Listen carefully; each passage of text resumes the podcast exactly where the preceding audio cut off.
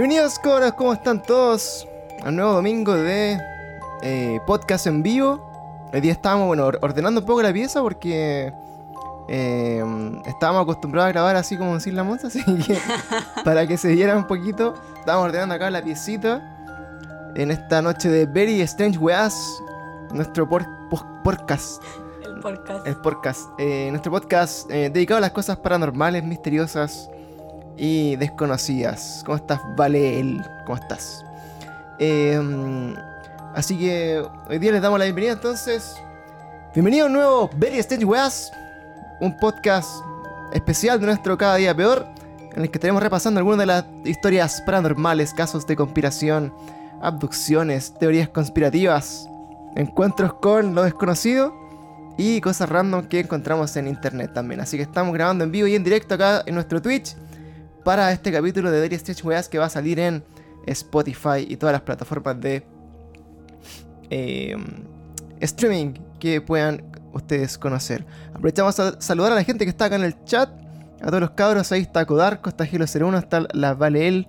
Eh, todos ahí pueden ir dejando sus saluditos amigos para que nosotros los eh, saludemos. Y de ahí vamos a estar interactuando un poco con ustedes también para que nos cuenten si tienen alguna historia, si conocen alguna cosita ahí que nos quieran comentar sobre esta eh, Creepy Christmas o Navidad terrorífica. ¿Cómo estás, Monse? Al fin se ve tu carita. Hola. Muy bien. La Monse estaba un poco complicada ahí con su lengua que se la mordió. No, me pasé a llevar con el eh, cepillo de dientes, así que si no se entiende mucho lo que digo es porque me cuesta articular las palabras. Claro, está un poco eh, complicada la Monse ahí, así que eh, para que estén ahí comentando también, cabros. Alice the Internet volvió nuestra amiga día domingo. Oye, el día de hoy no está nuestra amiga Catita nuevamente. Lamentablemente la Cata está con todo el, el crunch de fin de año.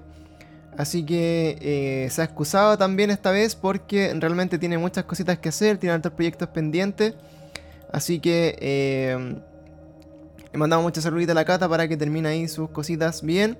Y también aprovecho de contarles que eh, tenemos para diciembre varios capítulos que están pendientes, algunos que hemos grabado acá Un en montón. Twitch.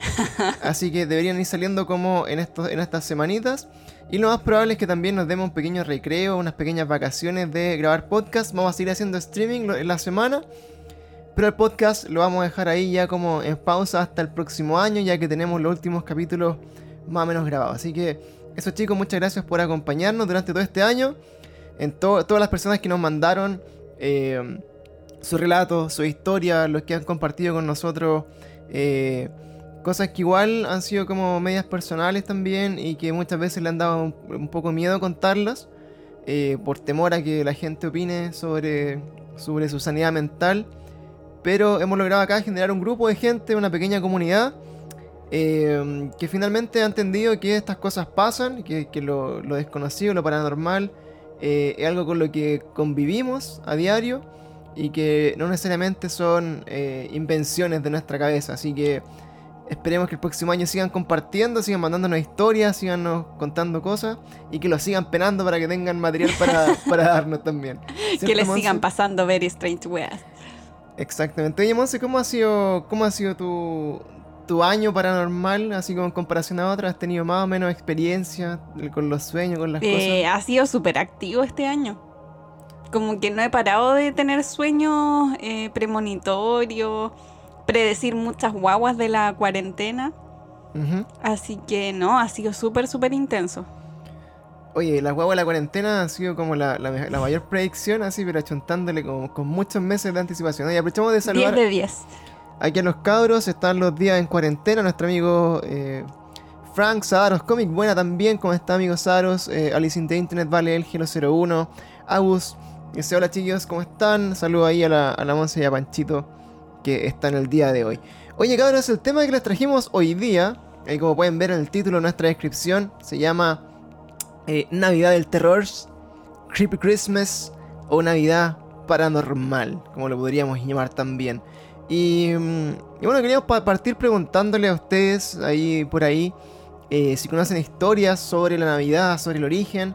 Eh, nosotros, bueno, sabemos que eh, dentro de la- lo que nos, nos cuentan a nosotros, el tema del, de Papá Noel, del viejito vascuero, ¿Ah? Papá Noel, ¿qué Papá es Noel, eso? Santa Claus, San Nicolás, Santa Claus.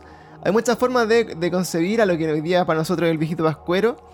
eh, pero todos están como del, del entendido de que el, el viejito pascuero, el hombre de rojo que, que nosotros vemos ahí como en la publicidad, eh, tengo entendido que nace como de, de- de esta figura que genera Coca-Cola, ¿no? Coca-Cola Company. Sí.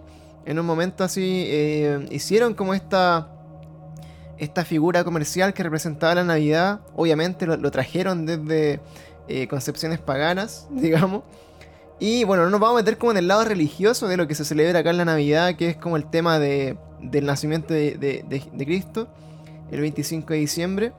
Eh, nosotros, bueno, eh, así como viendo en resumen, eh, toda esta historia que existe alrededor, bueno, de, lo, que nos, nos- vende un poco la religión.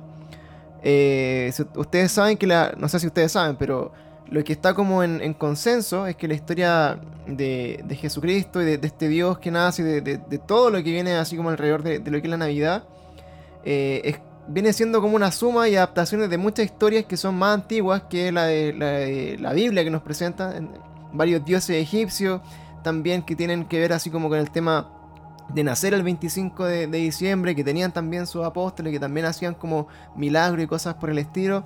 También se remonta como al tema de a la historia de Mesopotamia también y varios, varios eh, dioses antiguos también. Pero todo eso, bueno, da para un capítulo completísimo a abordar como todas estas teorías de dónde viene, eh, ¿cómo se llama?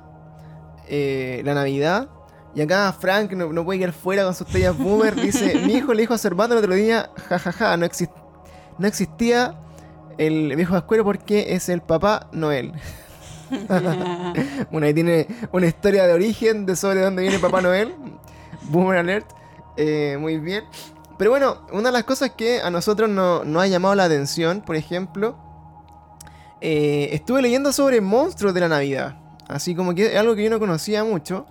Pero son como eh, seres que supuestamente como que eh, dan origen a leyendas eh, de la Navidad que son un poco más antiguas. ¿Ya? Entonces, para nosotros siempre cuando la Navidad la relacionamos con el viejo pascuero, la relacionamos con regalos, por ahí la gente más creyente, no sé, la relaciona con el El nacimiento, nacimiento del niño Dios. el nacimiento del niño Dios también. Y, eh, y frente a eso, bueno, nosotros como que le damos la connotación que queramos, otras personas solamente lo, lo ve así como que es eh, un momento donde se regalan cosas y abunda el materialismo y la gente se desvive yendo al, al mall para comprar regalos. Como ahora que literalmente se están desviviendo por ir a comprar. Oye, sí, bueno, hoy día en época de Navidad, hoy día ya, ya estamos a 20 de diciembre, obviamente este capítulo lo estamos grabando un poquito antes de Navidad porque lo, lo más probable es que me demore como 8 días en, en subirlo. Pero una de las cosas que me llama la atención, hoy día estamos en pandemia, eh, de Estamos en cuarentena. estamos en cuarentena incluso, y una de las cosas que yo esperaba este año es que, al igual que el año pasado, la, la Navidad como que se canceló el año pasado después de este movimiento social, de este estallido social. eh, igual fue cuático, porque el año pasado con, con una situación sanitaria que era mucho menos complicada que la, la de hoy, eh, finalmente se, se terminó como casi cancelando la Navidad, como que la gente... eh, entró así como una reflexión de que no tenía que salir, de que, de que puta había que ah, guardar como hacer como la, una celebración más austera, Ujú. etcétera. Y hoy día en plena cuarentena, en plena pandemia, la gente pero desbordando los malls, weón, haciendo fila con mascarilla, los casos se han disparado a la chucha. Cero distancia social, cero respeto a la gente. Sí, en verdad ha sido un poco terrible. De hecho, si quieren una buena historia de Navidad, así como de terror, vayan al Costanera Center. y de verdad ahí van a empezar a ver como cosas bien, bien terroríficas. Así que para que tengan un poco de realidad en el mundo, en este mundo. Eh, bueno, entonces, esta historia que les comentaba me llamó mucho la atención porque eh, hay muchos seres que se conocen aquí como de la antigüedad, que son seres más, más bien que son parte de la leyenda. Y eh, dentro de esta leyenda hay uno que me llamó la atención que se llama una criatura que se llama el Krampus. ¿Ya? Y, y Krampus viene, viene a ser una, una versión malvada de Santa Claus. ¡Qué miedo! Claro, es como, es como el viejo del saco de Navidad. Así como eh, una versión maligna que en vez de llevar alegría y llevar regalo a la casa de los niños, va donde los niños se los come y los sacrifica. Una, No. cosa, una cosa de este tipo. Y dice, se dice que es la versión malvada de Santa Claus. Y esa- su historia se remonta hace muchos años. Es hijo de la diosa Hela, la encargada del inframundo. Esta criatura se lleva a niños que se portan mal. Krampus no aparece el 24 de diciembre, sino el día 5. Se dice que en lugar de escuchar cascabeles un trineo, este, este demonio hace ruido con las cadenas que tiene en sus manos. ¡Qué horrible! Pero cáchate la mansa historia que te cuenta. Imagínate contar, contarle a tu hijo, weón, así que viene un demonio en Navidad. Pórtate bien o viene el Krampus. O viene el Krampus, weón, ¿cachai? Entonces, claro, como les decíamos, para muchos la Navidad representa el nacimiento de Jesucristo, festejos, fiestas, familia. Antes, en los 90 se ocupaba que para Navidad había que comprarse ropita nueva también, ¿ah? Para... Pero eso es como de año nuevo, ¿no? No, Navidad, Año Nuevo. Para, para el 18 también se compraban... La tenía. se compraban la, la tenía, ¿cachai? Entonces, bueno, toda esta, cri- esta criatura, por ejemplo, decía, mira, eh, que arrastraba cadenas porque venía anunciado ahí su llegada. Decía, portaban antorchas y estaban armados con ramas de abedul que azotaban las piernas y los traseros de los niños, que eran traviesos, revoltosos, que se portaban mal, y después los arrastraba al inframundo. Decía esta historia aquí de, de la pagana. Decía, mientras, mientras San Nicolás era como la versión buena de, de esta historia, eh, Krampus venía siendo aquí la versión malvada que eh, han contado, bueno, que cuando uno dice así como, oye, tienen que portarse bien porque si no el viejo vascuero no les va... eh, no les va como a, dar regalos. Bueno, acá la weá era así como, o te portáis bien y tenéis regalo, te portáis mal y te lleva el Krampus weón, al, infierno y te va a azotar el poto con una, con un- una vara y después te va a comer. Prefiero la versión donde si te portabas mal te regalaban carbón. Claro, esa versión era un poquito más piola. Acá dice, oye, en verdad, pues en The Office hacen un hacen un capítulo donde aparece ese bicho. En vez de llegar Papá Noel, llega el Krampus. El coco, claro, es como aquí eh, los fantasmas de Scrooge también eh, es una de las cosas que cuentan. Es una de las cosas, bueno, teorías que hay acá sobre eh, estos seres legendarios. Ay. Ahí salen unas imágenes horribles. Así que si ven mi reacción, así que salto para atrás porque son horribles Sí, así bueno, y pintura. pintura. Y esta leyenda, bueno, dice que esta criatura, que es el Krampus, parece como un incus. Es como una criatura demoníaca y desaparece solamente la noche del 5 al 6 de diciembre vagando por las calles durante dos semanas. Y, esta, y esto se conoce en una, una tradición precristiana que se llama el Krampusnacht, haciendo sonar campanas y cadenas oxidadas para asustar a los niños con su llegada. En muchas ocasiones este demonio navideño aparece llevando una canasta en la espalda donde mete a los niños malos para llevarlo al infierno y comérselos. Cáchate la mansa volada del Krampus. Eh, de hecho, bueno, hay un, dato freak, un dato freak así como de, internet que lo pueden ver. Eh, hay muchas teorías sobre, eh, cuando nos remontamos aquí a uno de los, episodios que más se han comentado en nuestro podcast del Pizzagate, eh, hay, hay aquí una, eh, una teoría que, conecta a los hermanos Podesta, que son políticos ahí prominentes de Estados Unidos, con estas redes de pedofilia, de Pizzagate y como toda esta, teoría conspirativa que hemos comentado ampliamente. Eh, muestran que en su casa ellos tienen efectivamente unos cuadros en los de- donde sale como una figura, eh, un pseudo demonio con, patas de cabra, con mitad hombre, mitad bestia, llevando en su espalda efectivamente unos niños encerrados en una cajita. ¿Pero era una pintura o era una, Una escultura? Eh, tienen ambas, tienen unas pinturas y esculturas. Y bueno, y esta pintura eh, la, la relaciona mucho a lo que es el Krampus, este demonio que viene del inframundo a llevarse niños. Y también ahí ustedes pueden hacer como las conexiones conspiranoicas sobre eh, a lo que pueden estas personas, ¿cómo se llama? Estar ahí rendiéndole pleitesía. Oye, amiguito, eh, Edwin, muchas, muchas, muchas gracias eh, por llegar a este eh, ¿cómo se llama? A llegar hasta nuestro streaming. Hoy día tenemos todas las notificaciones silenciadas mientras estamos grabando en vivo y en directo, pero después las reproducimos todas, amiguito, para que no pienses que estamos aquí ignorando a la gente de Twitch y la gente de podcast que está en Spotify, que no sabe lo que son las notificaciones, vengan a Twitch para que entiendan un poco más de este lenguaje. Así Sí. que seguimos acá. Vengan a culturizarse. Exactamente. Muchas gracias por los bits, amigos. Muchas gracias por seguirnos. Esperamos que. eh, eh, ¿Cómo se llama? Nos a- acompañes largamente durante estas transmisiones. Así que bueno, esa era una de, la- de las criaturas que existía eh, en, esta, en estos cuentos legendarios, así como en la antigüedad. Y hay más. Bueno, ustedes saben que siempre que todo este folclore, todas estas historias se dan mucho de. eh, de, depen- dependiendo mucho del lugar donde se originan. Estamos hablando acá de eh, cultura europea antigua. Y muchas de estas cosas, por ejemplo, eh, lo asociamos con el paganismo, ¿cierto? Entonces, en algún momento la Iglesia Católica se mete entre medio y, y- y- hace borrar, digamos, todas estas tradiciones.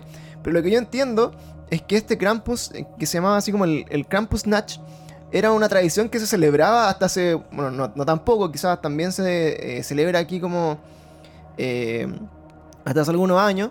Pero la gente se disfrazaba efectivamente de demonios y salía a huear a la calle así como Halloween. Salían como a, a tocar campanas, a arrastrar cadenas Qué miedo. y hacer como esa, tra- esa tradición, weón, la, la seguían manteniendo viva. Así que probablemente por ahí se encuentren que existen también algunas de estas, de estas cositas por ahí. Otra de las cosas que tenemos acá eh, para conversar, a conversar de estos seres folclóricos es la Gryla o Grilla. Dice, reconocido como uno de los seres folclóricos más antiguos y espeluznante, la Grilla. Se trata de un gigantesco troll que vive en las montañas de Islandia. Según el folclore islandés, en Navidad coge su saco y viaja desde las montañas en busca de niños traviesos. Cuando los encuentra, los secuestra y se los come ya que su plato, su plato favorito es un buen estofado hecho con carne de niños desobedientes. No es nada sorprendente que rara vez se porten mal los niños y las niñas en Islandia. Bueno, ¿saben por qué? Esto nos, nos da como una tendencia. ¿Saben por qué estos países son tan desarrollados, weón? Porque los niños están cagados de miedo y no se portan mal, pues, weón. y estudia. Y estudian. Entonces, ¿saben qué? Bueno, se portan mal, loco, y se los puede comer un bicho en Navidad, pues, bueno, o sea, estoy acá. O sea, con esa amenaza, yo igual estudiaría. Sí, pues igual te, te portaríais bien. Pues acá, por ejemplo, decían bien el viejo el saco, weón, pero eso ya se ha perdido la tradición. Eh, por mi casa no pasaba el viejo el saco, pasaba el, el viejo del, del neopren.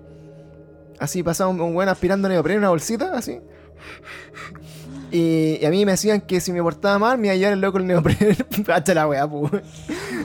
Por mi Así casa como- pasaba el divino anticristo. Mira, el de- pasaba con su carrito Con supermercado. su carrito. Yo le tengo miedo, por eso cuando dijiste lo de las cadenas me dio cosa, porque a mí me daba mucho miedo el divino anticristo, siendo que era una persona normal, pero pasaba con su carrito y el carrito sonaba el metal, como, como de la, ahí como de la, eh, la, ah, las ruedas que están sueltas, y sonaba y sonaba onda a las 3 de la mañana, y pasaba por mi ventana. Y yo me recagaba de miedo. Sí, pues el Divino Anticristo es como la versión eh, local del Krampus. Se llevaban niños también se los comía. Oye, pero ya van dos historias de seres folclóricos en dos países, lugares distintos, que eh, finalmente estos seres llegan, echan al niño al- a un saco y después se lo comen, weón. Así era la vida de los niños en, la antigüedad. Acá dice, mira, otros seres son los 13 Yulelats. o Yulelats. Dice, en otra leyenda irlandesa, Isla- Islandia, bueno, se- Puta. se, se está... Que, que paja ser un niño de Islandia, weón, y crecer con tanta leyenda, loco, que acá el viejo vascuero pasa a segundo plano, así onda como que... que menos mal que te llegó algo en Navidad, bueno, si no tenías la posibilidad de que como 8000 monstruos te hubieran comido, weón. En diciembre. Dice en otra leyenda irlandesa que se trata de los propios hijos de Grilla, ya, los 13 Yulelats son los chicos de Navidad, que, aparte de ser simples traviesos bromistas, también son asesinos sedientos de sangre. Súper bien. O sea, ya está la Grilla, que es esta, es- esta especie de troll gigante que va y te va a comer y, y va a ser eh, asado de niño. Y aparte están sus hijos, que son 13 niños sedientos de sangre. Dice, según la leyenda original, viajaban desde las montañas donde vivían con su madre hasta las aldeas para asustar a víctimas inocentes. Se turnaban para visitar a los niños durante los 13 días antes de Navidad. Cada niño tenía su propia tarea que consistía en dejar un pequeño regalo para los niños agradables o una patata podrida para los niños traviesos, pero había algunos que tenían el mismo gusto de su madre, de comer un buen plato cocido caliente de niños. Oye, está, me quedan muy lejos ahora los efectos, así Sí. está como por ahí. Espérate. Ahí está. Ahí está. Oye, eh, mira, interesante acá ir conociendo un poco eh, eh, la- las historias de, de pre-Navidad. Oye, mira, nuestro, nuestro amigo José Luis acaba de suscribir, acaba de pagar la suscripción. Eso, José Luis. Que estamos ahí en, en uno de los streams pasados jugando Fortnite. Mira cómo está el cabro acá eh, poniéndole. Poniéndole atento al, al este. Así que muy, muy, muy, muy bien. Oye, eh, bueno, seguimos entonces, cabros, con las historietas de eh, Navidad. Eh, les recordamos que estamos con las notificaciones en silencio un ratito porque estamos grabando, amigos, para que no se eh, extrañen que estamos aquí Eh, Estamos al aire. al aire completamente. Bueno, así vamos entonces con las historias que tenemos para revisar para ustedes, amigos. Acá hay otra que es también del folclore que se llama la Frau Perchta o Perchata, algo así. Dice, según el folclore bávaro y austriaco, esta aterradora mujer, también conocida como la destripadora de estómagos, nada más ni nada menos, Algo suave. algo suave, navideño, todo el rato, vagaba por Algo el- festivo. claro, festivo. Vagaba por el campo durante el invierno y entraba a las casas entre Navidad para recompensar a los niños generosos y castigar a los malos, especialmente a los mentirosos. Si los niños y los sirvientes hubieran sido amables, los dejaría una moneda de plata. Pero si no se hubieran portado bien, ella les abriría el abdomen, les sacaría los, los órganos y los reemplazaría con paja.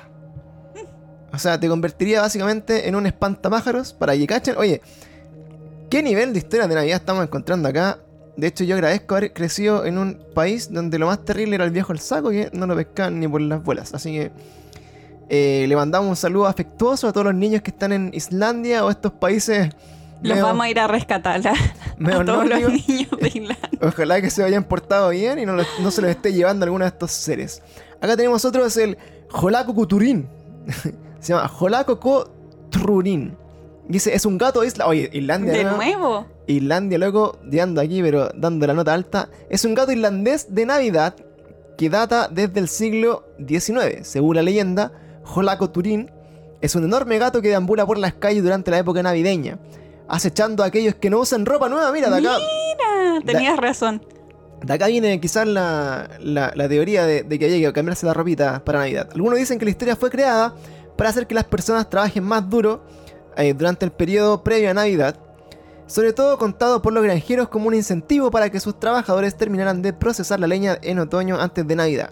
Los que trabajaban duro recibían ropa nueva, pero aquellos que no tenían nada eran cazados por la bestia come hombres. Mira, de acá viene entonces, o sea, podríamos eh, decir que de acá viene un poco como esta teoría de, o sea, no esta teoría, sino que esta tradición que tenemos nosotros en muchos lugares de comprarse ropita nueva para las fiestas, o sea, para Navidad, para Año Nuevo.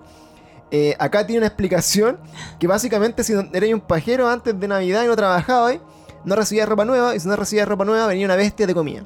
Un gato Un gato, un gato gigante. que se parecía al Loki. que se parecía a nuestro gato, exactamente. Oye, pero acá eh, Navidad for the win. Entonces, el viejo oscuro es bueno malo. Eso, eso es una historia que tendríamos que definir hoy día.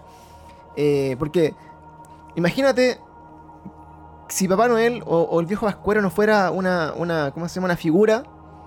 eh, claro, y con esas historias, dice Alice, yo creo que los niños no pedían ni regalos, pues, sea, daban gracias por estar vivos, weón, con sus entrañas donde corresponden y que sus papás, weón, tuvieran ropa nueva. Dan gracias y iban a acostar. Bueno, muchas gracias, weón, y nos vamos a contar.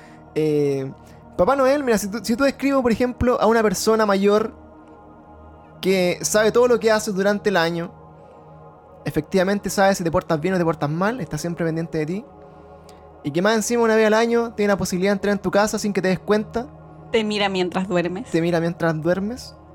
Eh, de verdad, no sé, yo, yo podría pensar que es cualquier criatura de esta que estamos hablando, pero efectivamente ese es Papá Noel. Sabe todo lo que hace, sabe te portan bien o mal, entra por tu ventana, o por tu chimenea si tienes chimenea, o por tu puerta si tienes una casa sin chimenea. Pero Papá Noel realmente ¿ah? podría ser un, un creepypasta en cualquier lugar. Mira, otra de las cosas que se hablan, eh, que estas son como ya eh, parte de la criptozoología un poco más eh, contemporánea, sale de la presencia de hombres lobo en Navidad. Dice, si lo has leído bien, dice son hombres lobo, aunque por lo general relacionamos a los licántropos con la luna llena. Los hombres lobo han formado parte de las celebraciones na- navideñas desde la Edad Media. Dice, según la enciclopedia de la Navidad, Alaus Magnus, un folclorista sueco, Qué alta enciclopedia Alta esa. enciclopedia, en- la enciclopedia de la Navidad. Un folclorista sueco relata cómo en la noche de Navidad se reunían muchos hombres transformados en lobos, provenientes de distintos lugares para atacar hogares, devorando a los habitantes y entrando en los depósitos donde se guardaba la cerveza para bebérsela. Pero la relación entre Navidad y los hombres lobo no para ahí, dice acá. Desde entonces, el mito se ha reciclado a la afirmación de que el simple hecho de tener la audacia de nacer el día de Navidad es motivo suficiente para convertir a una persona en hombre lobo. ¿Me estás? Brigio. Dice, mira, incluso la película La maldición del hombre lobo explicaba que nacer el 25 de diciembre era como burlarse de Jesucristo, por lo que estos mal nacidos debían ser castigados hacia la licantropía. Oye, Oye. eso no conocía. Qué cuático. Mi abuelo nació el 25.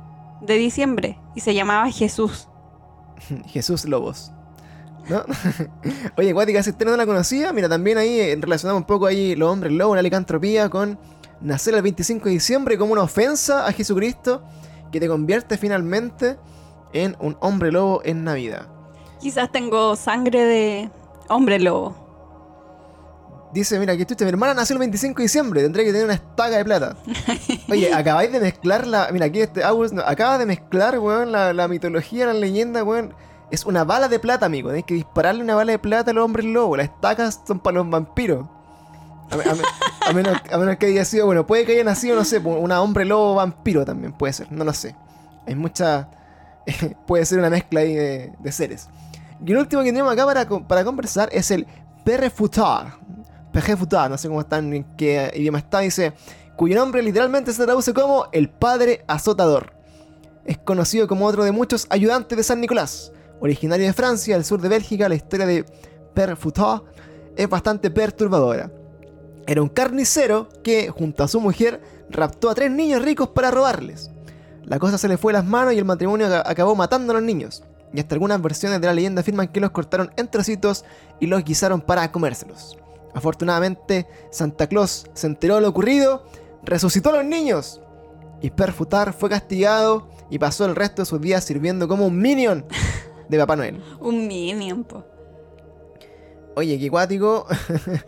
qué guático. Está... ¿Cómo se va mezclando la historia? Me gusta mucho esto del folclore, que siempre se mezclan allí las historias como algunas casos reales, con cosas que no lo son tanto.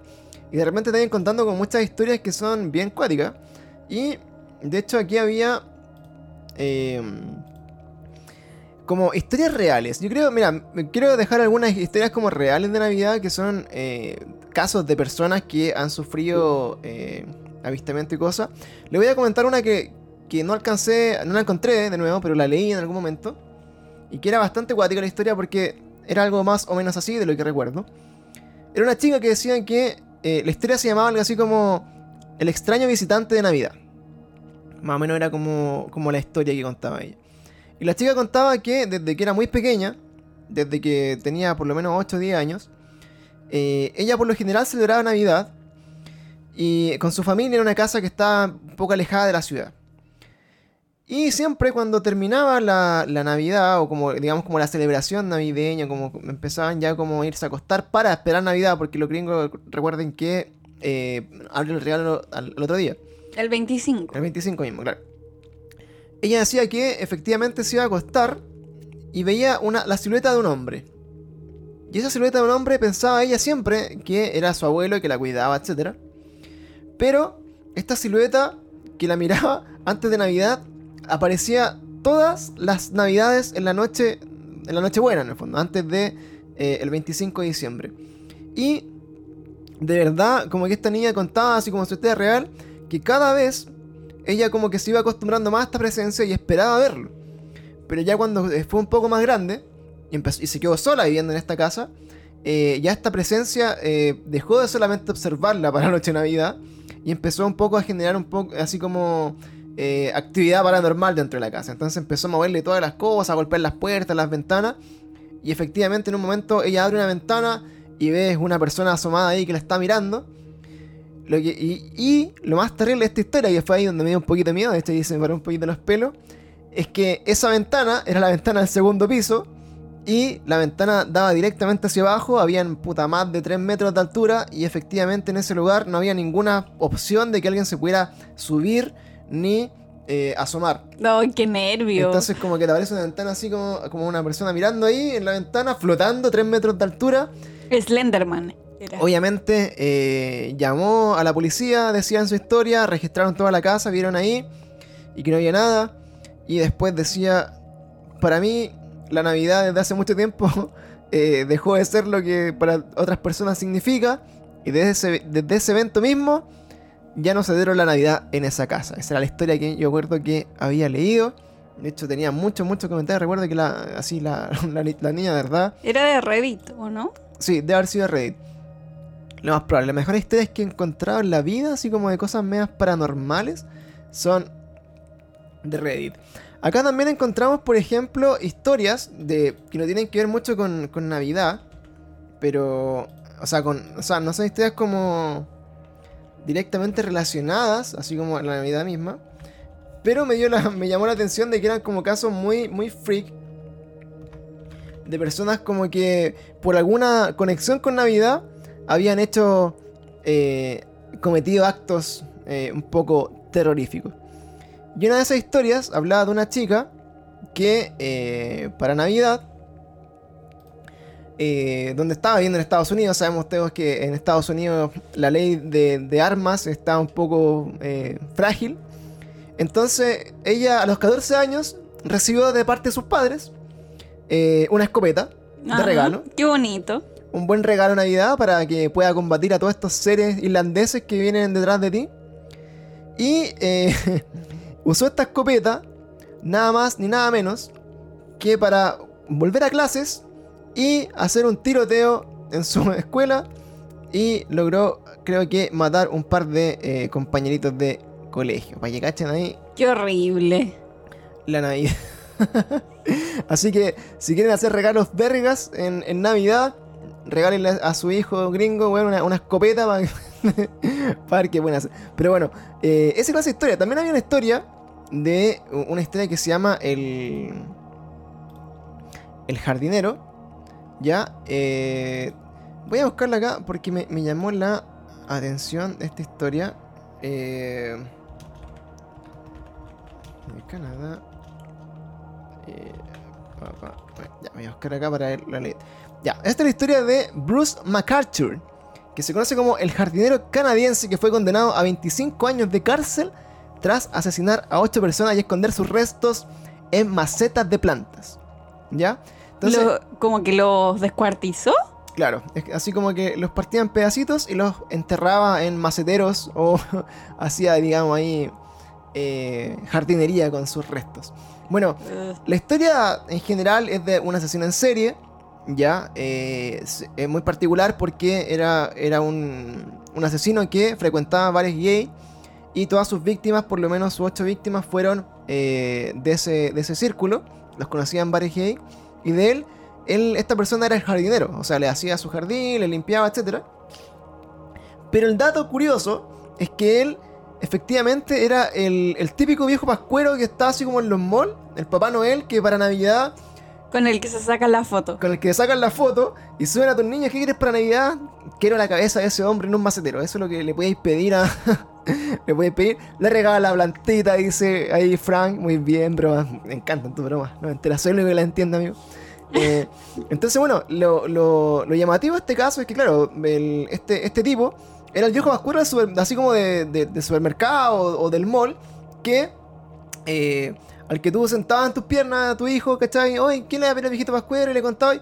Y esa persona, entre medio, era una sesión en serie, para que cachen ahí como la probabilidad que tienen los gringos, bueno, los canadienses, etcétera, de eh, encontrarse con este tipo de personas. Y me llamó la atención porque efectivamente era así como.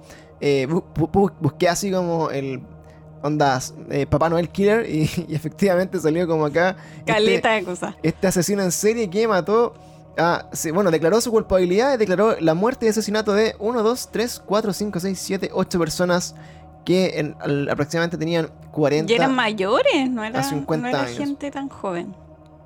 Tan, tan joven.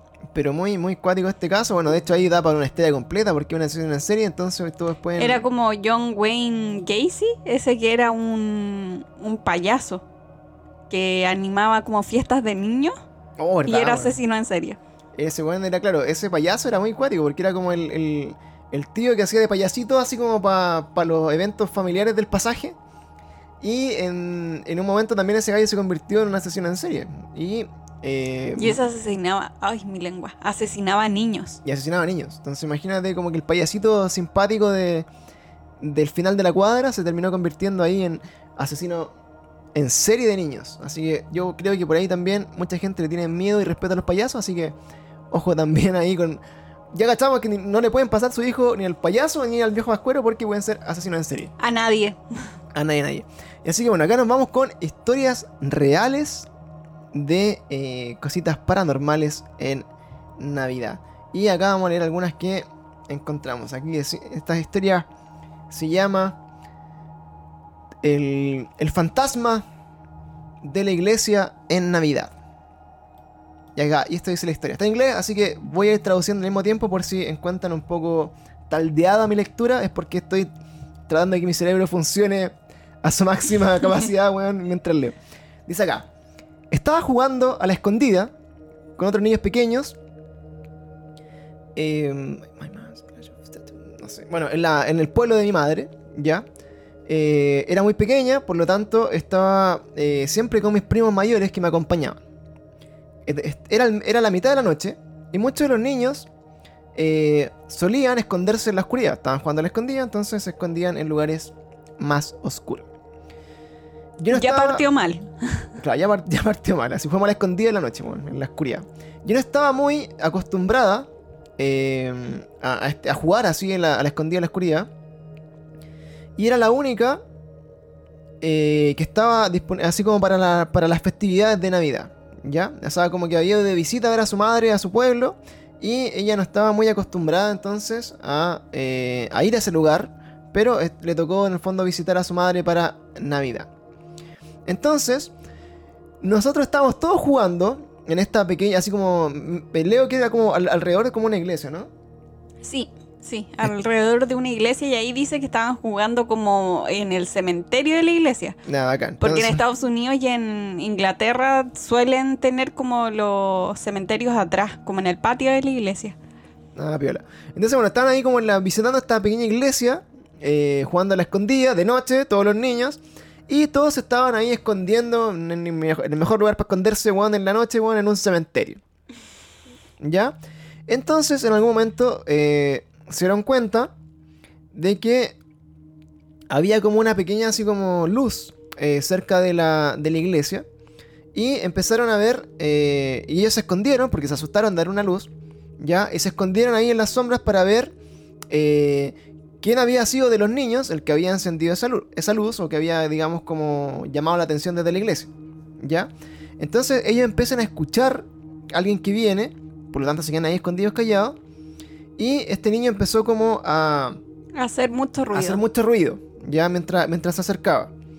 Entonces eh, ellos empezaron a preguntarse por qué estaba haciendo tanto alboroto eh, o, o tanto ruido. Eh, se supone que estaban jugando a la escondida y no, no querían que lo, que, lo, que lo vieran, ¿cierto? Entonces, dice, él después nos contó que había ido hacia la iglesia, ya que pensó que su hermano se estaba escondiendo ahí, y él mismo vio a un niño parado al frente del altar, ¿ya? Él no supo si era en verdad su hermano, porque eh, tenía como dado vuelta así como el... Estaba, estaba de espalda. Estaba de espalda, Estaba de espalda hacia él, mirando hacia el altar. Y él corrió rápidamente a tocar a ese niño en el hombro. Así yo creo que juegan a la, a la escondida así como te pillé, así como casi como una escondida pinta. Y dijo que tan pronto como él le tocó el hombro, el extraño niño desapareció y, el, y este amigo se desmayó. Chucha. O sea, se le metió el espíritu adentro, ¿no? Para no, siempre. muy rara la historia. What the fuck. Dice, nos fuimos a la casa a contarle a sus padres. Y cuando volvimos nos encontramos que el niño todavía seguía ahí. Lo dejaron solo. Pero concha tu madre, lo dejaron- el niño. Bueno, lo dejaron tirado. Entonces nos dimos cuenta que el niño estaba todavía ahí. Y muerto, así petrificado, muerto miedo. Sus padres eh, lo llevaron a su casa. Y nunca más jugamos en el cementerio de noche otra vez.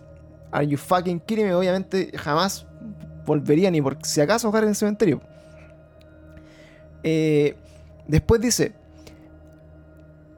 Después nos dimos cuenta que el hermano de su de este amigo que, se desmayó estuvo en casa todo el tiempo. Nunca salió a jugar al escondite con nosotros. Conchetumare. Y ni siquiera había estado en, absoluto cerca de la iglesia. Siempre estuvo en su casa.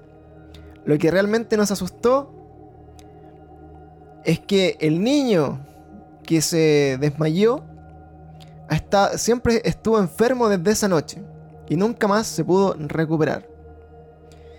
Lo que sea que haya estado en la iglesia, debe haber estado muy molesto de que los niños lo molestaran jugando a la esc- al escondite en la noche de Navidad. Me dio cosa. Oh, fucking shit.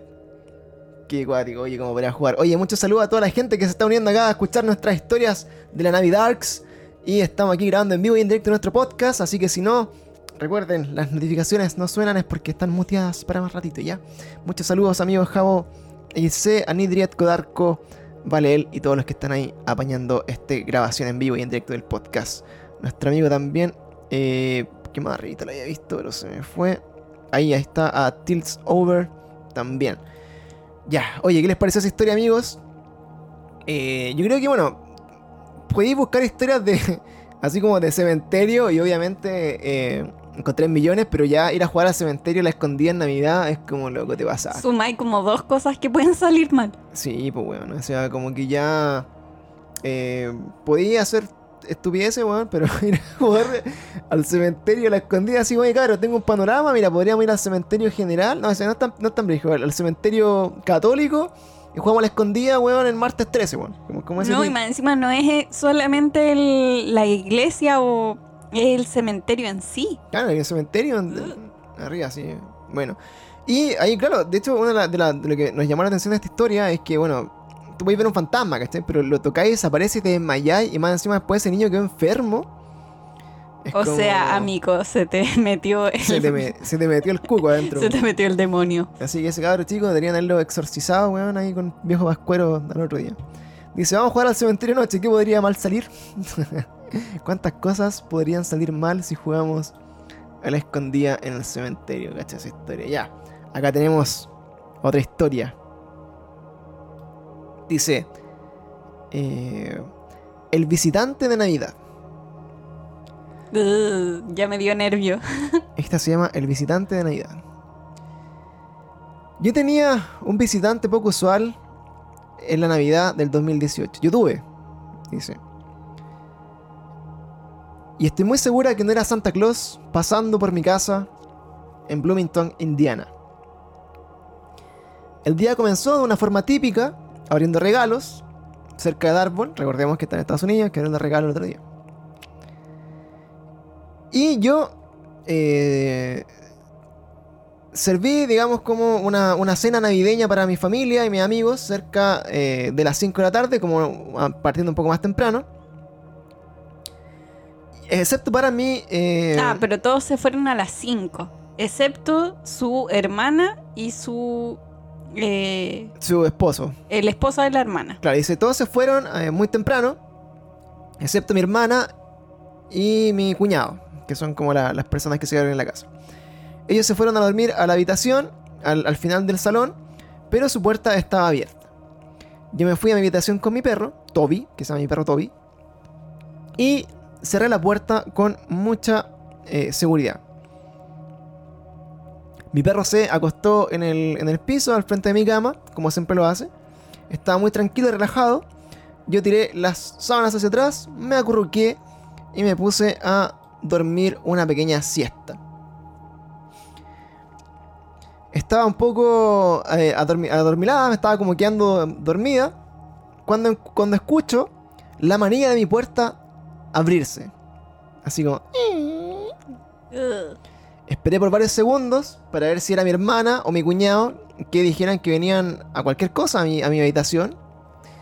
Pero no escuché ningún otro sonido más que la manilla de la puerta abrirse. Eran casi las 7 de la tarde. Por lo tanto, en mi habitación ya estaba la oscuridad total. Recordemos que en el hemisferio norte es invierno, por lo tanto a las 7 de la tarde está oscuro. Es noche. Dice, dejé algunas luces prendidas en la cocina y en el baño. Y había muchas, muchas, muchas luces de Navidad en el living room, en la sala, en la sala estar. Por lo tanto, todo estaba muy bien iluminado. Y podría haber visto a, cualquier cosa o cualquier persona que hubiera querido abrir la puerta, porque había mucha luz. Entonces me quité las sábanas, levanté mi cabeza, más o menos así, desde mi almohada, para ver quién era esta persona que estaba tratando de entrar a mi habitación y estaba aquí en el pasillo. Y de la nada, una luz extremadamente brillante me pegó justo en la cara. Como que cerré mis ojos y grité Turn out, así como turn out that fucking light, dice así como apaga esa maldita luz. Me estás dejando ciega, dice. La luz inmediatamente desapareció y escuché que la manilla de la puerta cerraba la puerta de un golpe. Mi cámara de. O sea, mi cámara. Mi, mi lámpara de, de noche, que está como en el, en el. ¿Cómo se llama esta? El velador. Es una lámpara que tú la tocas y se prende, por lo tanto la apreté. Y la luz volvió a mi habitación. No había nada en mi habitación excepto yo y mi perro Toby. Toby saltó rápidamente a la cama, o de la cama, y se fue directamente a la puerta eh, sin mostrar ningún signo de alarma. Al principio, eh, no estaba tan asustada porque Toby es un, es un pastor alemán, o sea, un perro gigantísimo. Y está, eh, estaba entrenado, digamos, para eh, ser un, perro de, guardia y compañía. Ya que Toby estaba levantado, decidí dejarlo ir afuera y ver qué estaba haciendo su, su hermana o su esposo, si necesitaban algo. Y cuando voy caminando por el pasillo, los veo... ¡Oh, qué miedo! Los puedo ver a ambos. Oh, que entiendo, Los puedo ver a ambos quietos, fijos, en la cama. Still in the bed. Así como ya. Es como es como eso, ¿no? Es que estaban acostados. Estaban ¿sabes? acostados todavía. Tomé a Toby. eh, lo, lleva- lo llevé hacia la sala de estar y lo dejé ir afuera. Y no había nadie más en ningún lugar. Eh, no soy una persona como Asustadiza. asustadiza. Eh, y tampoco me hubieran alarmado como ruidos extraños ni luces. Pero esta situación era un poco realmente extraña, dice. Incluso eh, me hizo como la poner mi piel de gallina y me dio mucho escalofrío esta situación que estaba pasando, ya que mi hermana y mi, mi cuñado estaban todavía en la pieza quietos durmiendo. No había nadie más en la casa, pero alguien definitivamente abrió mi puerta y lanzó una potente luz sobre mí. Dice, me gustaría agregar que eh, la manilla de mi puerta eh, está, está rota hace mucho tiempo. Y dice que eh, tienes que manejar como la, la, la manilla desde adentro para poder Ponerle el seguro. ponerle el seguro. Y hace un sonido muy, distin- muy distintivo que yo estoy muy acostumbrado a escuchar cuando no se, no se pasa este seguro. ¿Ya? Y esto es para abrir la puerta. Y estoy absolutamente segura de que la puerta eh, sacó este seguro cuando eh, la escuché abrir. Yo estoy en la cama y estoy extremadamente segura de que eso, esa puerta estaba cerrada cuando escuché el incidente. O sea, lo más terrible de su historia es que al parecer abrió la puerta desde adentro, ¿no? Sí. Y eso Sí. es lo terrible, así como que la persona que abrió la puerta sacó el seguro desde adentro de su pieza y abrió la puerta así como desde adentro de la pieza. Uh, Dice, cuando dejé mi, mi habitación, la puerta estaba cerrada nuevamente. Y no podía entender cómo si ni mi hermana ni mi, cuñado estaban en, la pieza ni y estaban durmiendo.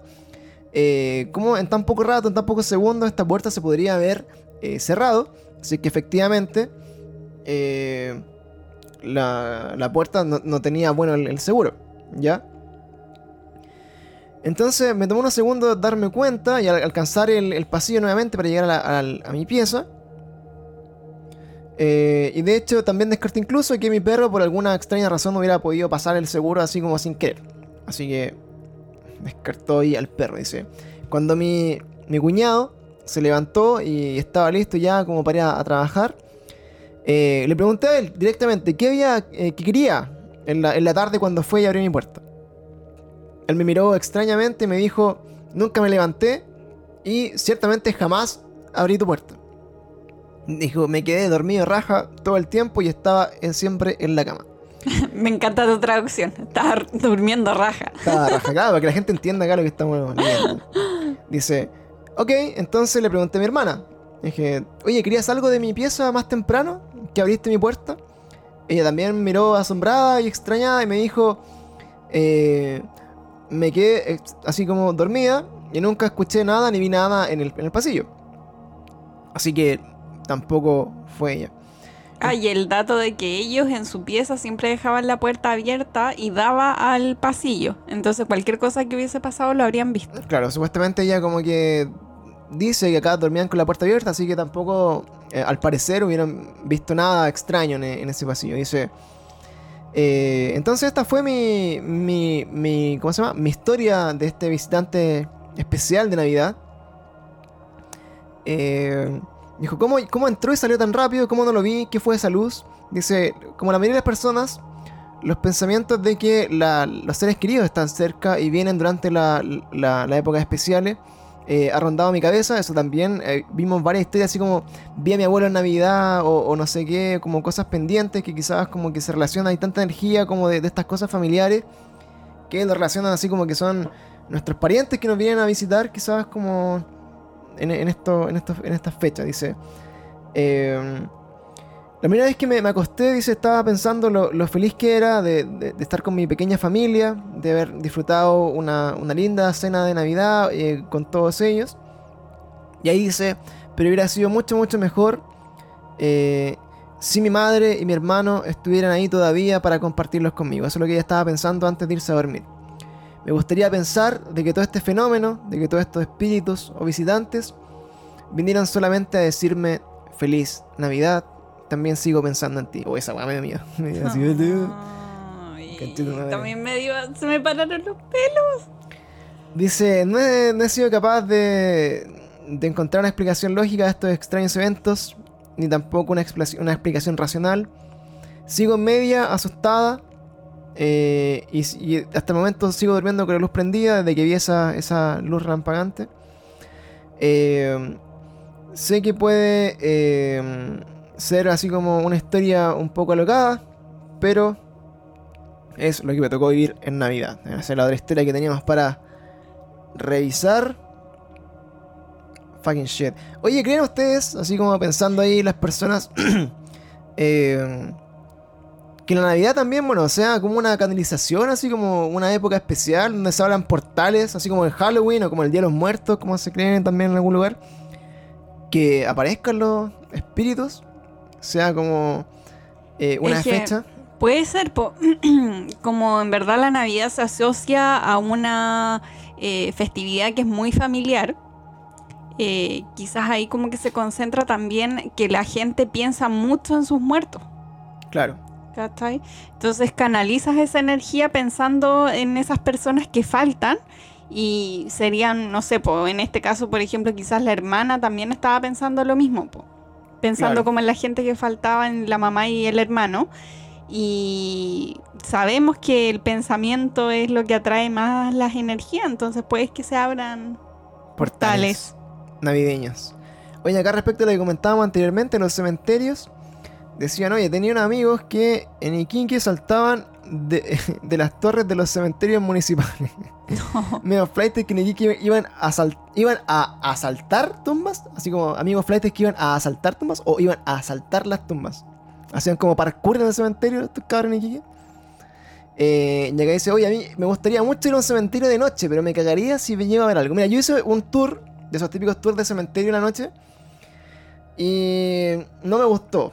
O sea, no, no me gustó, bueno, porque lo hacen muy tea- tea- así como teatral.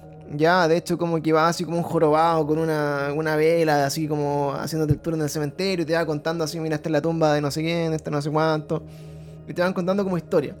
Ah, pero nosotros hicimos un tour Ah. en un cementerio Claro, que fue- fue horrible. Claro, pero es que a eso iba. Entonces, bueno, este tour de cementerio que hacen acá en Santiago, como en el cementerio general, así como es muy teatral y es como muy, muy nada, ¿ya? Y muy piola, y de hecho, más encima nos tocó una noche de luna llena. Entonces estaba todo súper iluminado, y más encima había un weón así atrás que trataba como de asustarte de repente y hacerte, entonces era como, ya, weón, mátate. Se te, te vi todo, weón, porque está la luna alumbrando. Pero, de estas experiencias de cementerios, nosotros tuvimos la posibilidad y la suerte de viajar a Escocia. Y Escocia se considera como uno de los. O sea, más que Escocia, eh, Edimburgo. Edimburgo, eh, se considera como una de las ciudades más, más embrujadas y más llenas de fantasmas y apariciones y casos paranormales de todo el mundo. De hecho, es tanto así que en Edimburgo se abrió la primera universidad o la primera carrera universitaria que tiene que ver con el estudio de estos fenómenos, así como desde el punto de vista científico, que es como la, la universidad paranormal que se, se conoce popularmente Que queremos postular. a la que estamos postulando ahí para seguir nuestros estudios.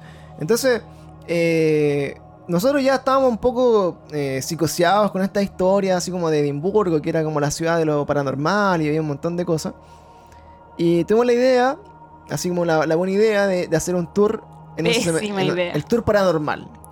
Y este tour paranormal eh, daba la vuelta por varios lugares de la, de la ciudad y terminaba como punto culmine, esto te lo habíamos comentado hace un tiempo, en un cementerio.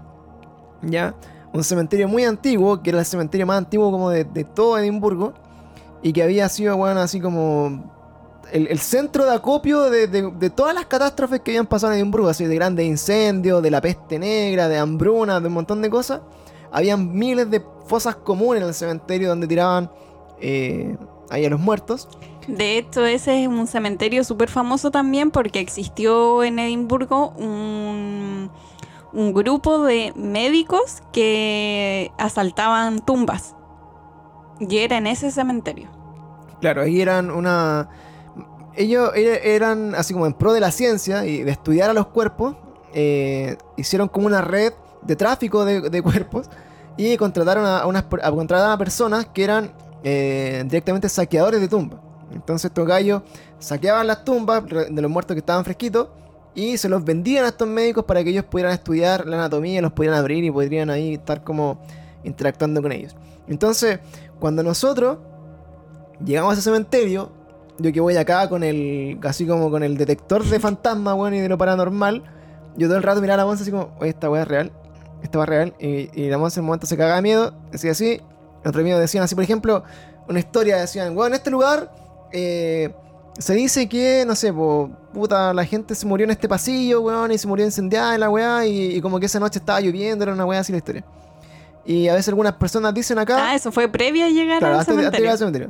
Y la gente dice acá, como que eh, cuando llegan a este lugar sienten como una gota, así como que les cae en la espalda, en la cabeza.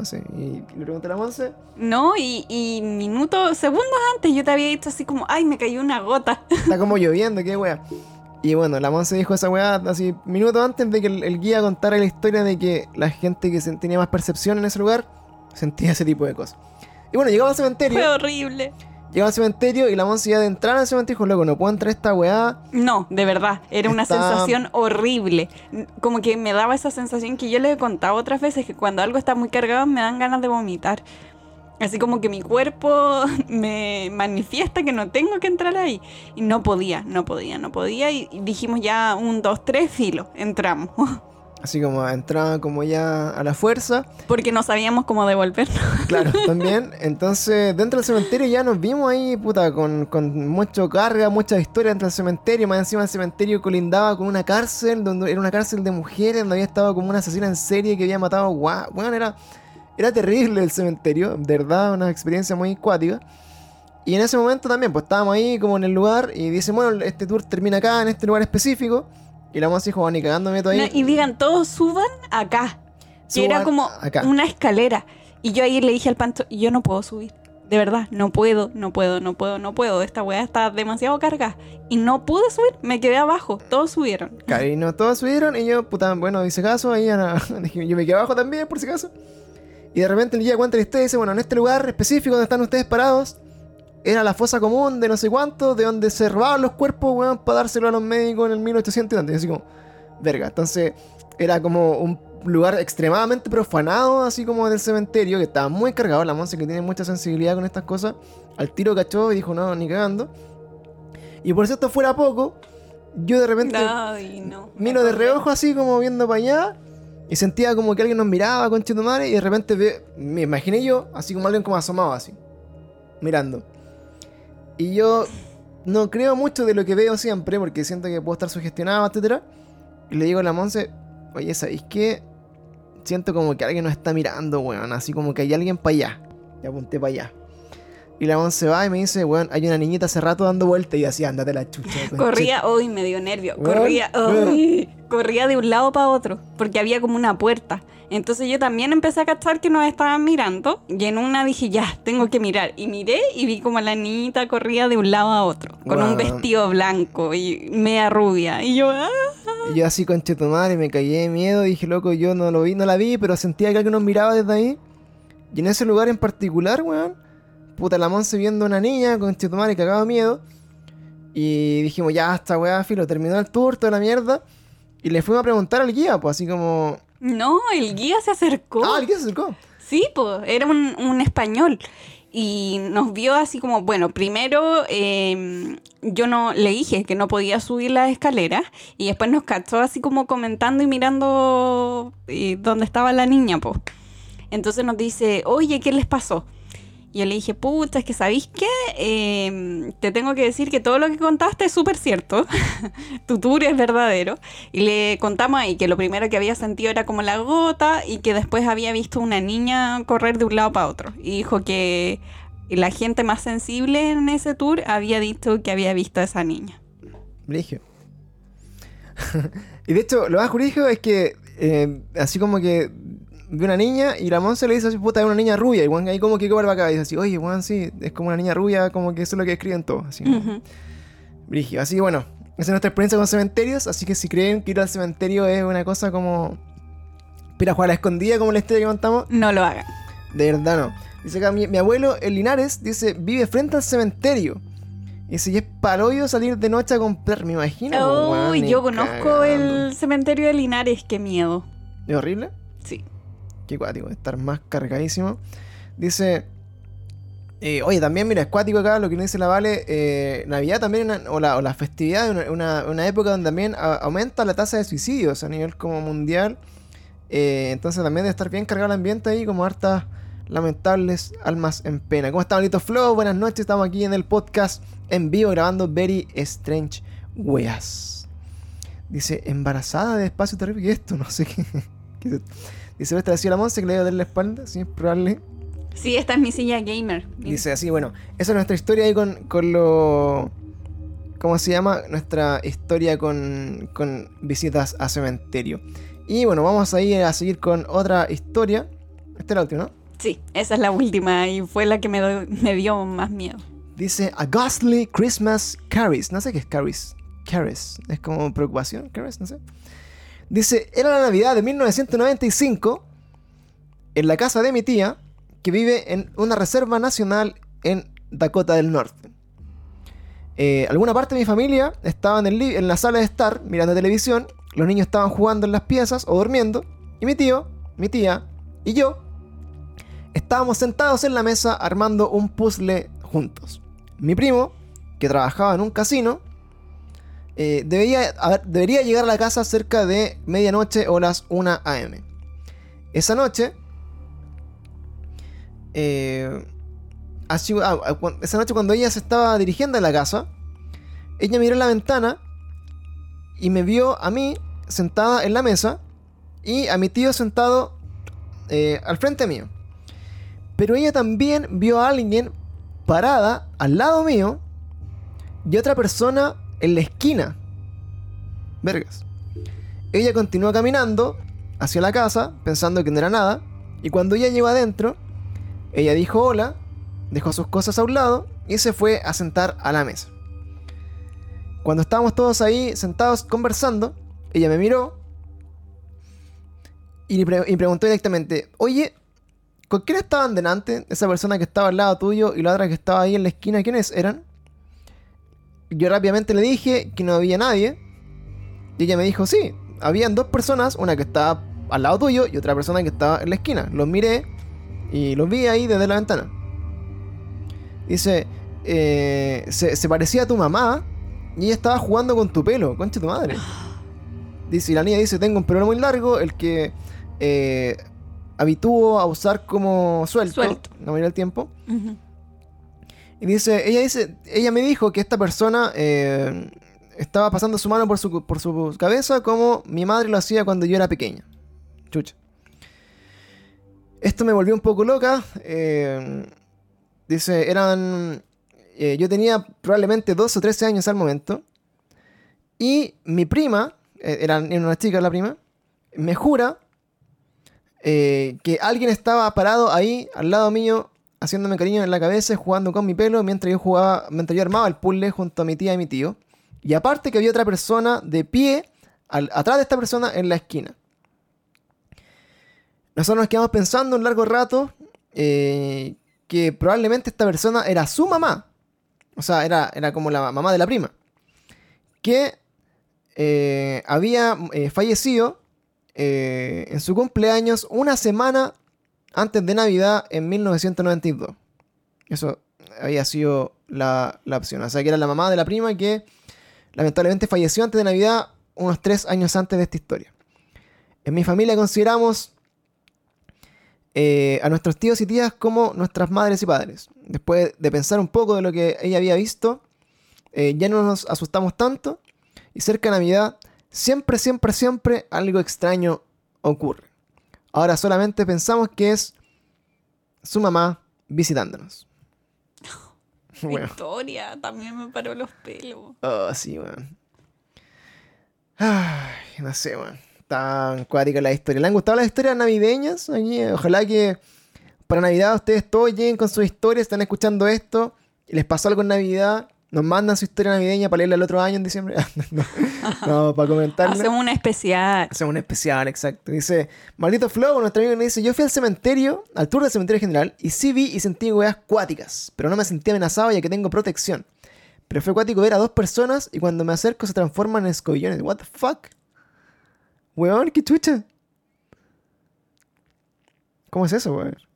Es muy extraño los escobillones asesinos de Navidad. Dice, bueno, yo conozco muchas historias de gente que ve a personas que fallecieron hace semanas o cosas así y las ven en la calle y conversan y cosas súper así. ¿Qué onda? Bueno, eh... Es que pasa que de repente las personas que fallecen o las almas no se dan cuenta que están muertos. Entonces siguen interactuando. Sí, pues eso es, una de las cosas como que las personas no, no se dan cuenta. Eh que han fallecido. Entonces, eh, generan este tipo de cosas. Bueno, y la última historia es otra historia que encontramos ahí navegando por el maravilloso mundo de Internet. Y dice, mi tenebrosa historia de Navidad. Dice, esta historia toma lugar hace unos cuatro años atrás y hasta el día de hoy todavía me atormenta. Era la noche de Navidad y en mi familia estábamos manejando a casa eh, desde este restaurante al que habíamos visitado. Yo, a diferencia de mi familia, no estaba cansada. Así que este camino de 45 minutos eh, parecía eterno. Aparte de eso, mi hermana pequeña estaba constantemente eh, reclamando por cómo uno de sus amigos no iba a tener nada por Navidad, algo así, como que nadie iba nada a su amigo. Después de 20 minutos de manejar, mi padre se detiene en una estación de gasolina para comprar unos cigarros y mi hermana, hermano y madre van todos al baño en la noche. Yo me quedé en el auto ya que había ido al baño antes de salir y no tenía necesidad de hacerlo. Entonces, todos ellos eh, decidieron, entonces bueno, todos se fueron y decidí jugar algunos juegos en mi teléfono. Eh, vi las, eh, las cerraduras del... Ah, ya, entonces me... perdón por mi traducción de inglés. Me di cuenta que en el reloj del auto habían pasado alrededor de 10 minutos. Así que inmediatamente me pregunté por qué todos ellos se estaban demorando tanto. Tan pronto como eh, me asomé por la ventana del auto, veo a un hombre mirando directamente nuestro auto. El hombre me miró tan fijamente como si yo no supiera cuánto rato él había estado ahí mirándome. Lo que me hizo más, eh, más terrorífica y, y poco sobrellevable esta situación es que él tenía una cara completamente blanca y pálida, sin expresiones, sin ojos, sin boca, sin nariz, solamente una cara blanca, sin ningún tipo de eh, rasgo facial. Dice, es muy difícil eh, dar otras descripciones ya que estaba muy muy oscuro. Y él no estaba en un lugar muy iluminado eh, en, esa estación de, de, benzina. Él medía cerca de 5 eh, foot 9. Es como 5 foot 9. Puta, no sé cuánto es 5 pies, pero debe ser como 2 metros, ¿no? A ver, déjame buscarlo. Pero 5 pies es harto. Sí, y se veía de una edad, de mediana edad. Una vez que me di cuenta que estaba ahí, él empieza a caminar directamente hacia el auto. Ah, no, dice que es como un metro y medio. Un metro y medio, tú pequeñísimo. Es como mi porte. dice, entonces, cuando, cuando él se da cuenta que yo lo, lo, vi, él, él, comienza a caminar directamente hacia el auto. Qué miedo. Y les mentiría si yo les digo que no estaba para nada asustada. Por suerte, mi papá volvió rápidamente Y el resto de la familia empezó eh, a, volver al auto también. Y cuando el, hombre tomó un, par de pasos, eh, dice, well. Ah, entonces venía para. Dice, mi papá se disculpó, eh, me dijo que había estado como discutiendo con el cajero y que estaba todavía eh, mirando ahí lo que estaba pasando con el cajero, pero él, pero en este momento el, el cajero tenía como una mirada así como de, de molestia en su casa. Eh, dice, manejamos. Bueno, Ah, te, te saltaste una parte, ¿o ¿no? no que no sé. le importó porque estaba agradecida de que el papá estuviese con ella. Que no caché esa parte, ¿eh? Pero dice, el hombre, dice, el hombre eh, siguió mirándome, estábamos, no, no sabía por cuánto tiemp- tiempo eh, me estuvo mirando. Después me di cuenta que tenía una cara completamente pálida, sin expresiones, sin ningún tipo de nada en la cara. Era al- alrededor medía como un metro y medio y empezó a caminar hacia el auto. Y una vez que lo, lo- me di cuenta que él estaba ahí, eh, me caí de miedo. Por suerte mi papá volvió con el resto de la familia. Eh, Y el papá se... se Ah, bueno, y el, y el- y el gallo y desapareció esta po. Desapareció este hombre que lo estaba mirando porque no. Me, me- me da la impresión de que el papá no se dio cuenta que estaba ahí. Y dice, mi papá se disculpó y me dijo que se habían demorado mucho porque habían estado discutiendo con el cajero. Eh, eso no importaba. Yo estaba muy. ya- yo estaba solamente contenta de que el papá estuviera ahí con él. Y. Ah, chucha, estaba ahí el hombre, po. Entonces, mira, entonces miré, miré nuevamente desde el auto, hacia afuera, y el hombre estaba ahí todavía parado mirándome. Pero en este momento, pero a este, a este momento ya tenía como una, ya se le vio como en la cara como que tenía como expresiones y estaba como enojado. Ujú. Seguimos manejando por el resto del, de- del camino y no pude dejar de pensar en este hombre. Esto no hubiera sido tan malo si hubiera terminado ahí, pero no terminó. Más tarde esa noche, estaba mirando YouTube cuando todos los demás estaban durmiendo y para suerte mía, una gran tormenta fue empezó como a caer sobre nosotros. Me gustan mucho las tormentas, me hace sentir como muy eh, cómoda y para acostarme en mi cama. Eh, puse mi teléfono abajo para eh, disfrutar un poco del ambiente. Esto no duró por mucho, ya que rápidamente escuché algo golpear sobre la ventana detrás mío. Dice, eh, rápidamente como que me salí disparada de la cama. Pensé que había sido una especie de pájaro o alguna otra cosa. Y corrí las cortinas. Y lo que fue, lo que vi afuera me espantó. Vi al mismo hombre, concha tu madre. I saw man standing, vi a un hombre parado afuera del auto de mis padres, mirando hacia mi habitación. Miré más de cerca y casi tuve un ataque cardíaco. Era el mismo hombre que vi en la eh, estación de gasolina. Solo que esta vez, cuando nuestros ojos se encontraron, he grind, como que gritó, no sé qué, grined. Dice, para yo haber sido una niña de 14 años, hice lo más eh, osado que pude haber hecho y le grité desde el fondo de mis pulmones. Sonrió, le sonrió Ay, el Brian, hombre. Brian, Y el hombre me sonrió. Oh. Hice lo más valiente que pude haber hecho y le grité desde el fondo de mis pulmones. Mi papá eh, vino corriendo por las escaleras, entró a mi cuarto y dice, ¿por qué mierda estás gritando? Le dice. Y le dije que, eh, que llamara a la policía. Después de 10 minutos la policía eh, apareció afuera de mi casa y encontró que... ¿Qué weón?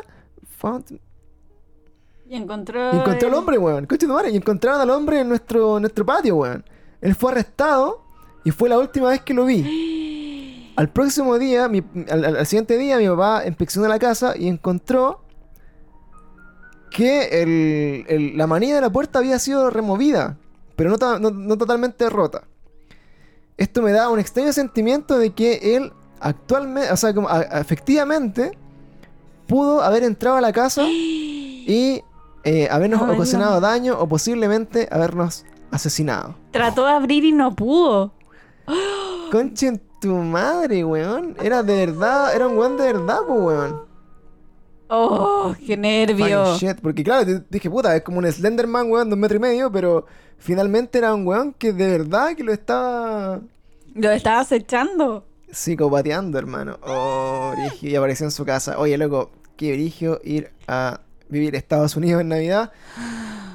Así que bueno, ya siendo casi las 12 de medianoche de este día domingo pre-Navidad, eh, los dejamos con estas historias que fuimos recopilando en internet, historias como de leyendas de series antiguos que eh, aterrorizaban aquí a las personas en la antigüedad. Eh, también eh, las historias como de fantasmas que se encontraban cerca de la fecha de Navidad en los cementerios. Historias reales de, de- de Navidad que finalmente son personas. Que Así como que- dice el maldito flow, hay que tenerle más miedo a los vivos que a los muertos. Exactamente, hay que tenerle más vivo que. O sea, más miedo a los vivos que a los muertos.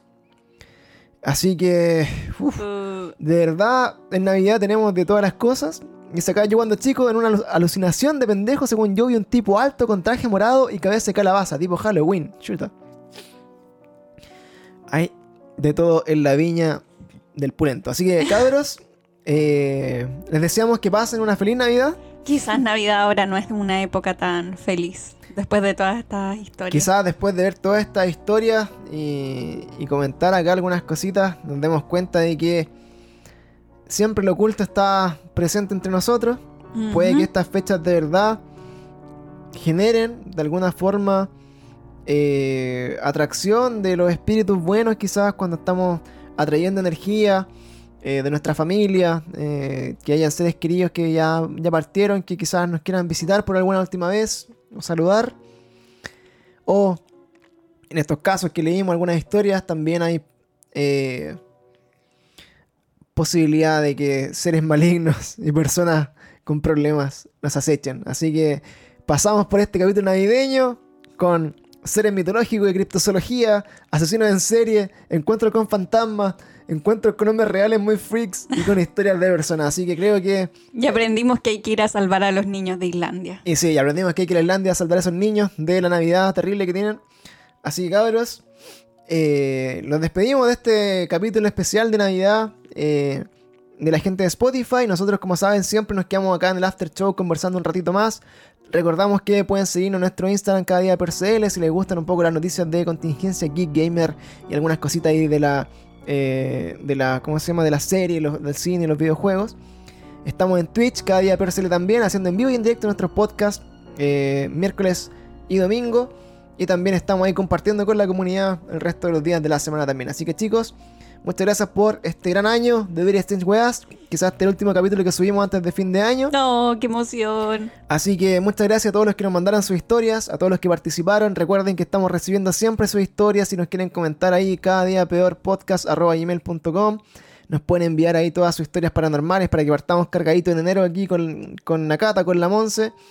Y siempre estamos aquí hablando con eh, ustedes sobre lo desconocido. Así que muchas gracias por este último Very Strange Weas del año.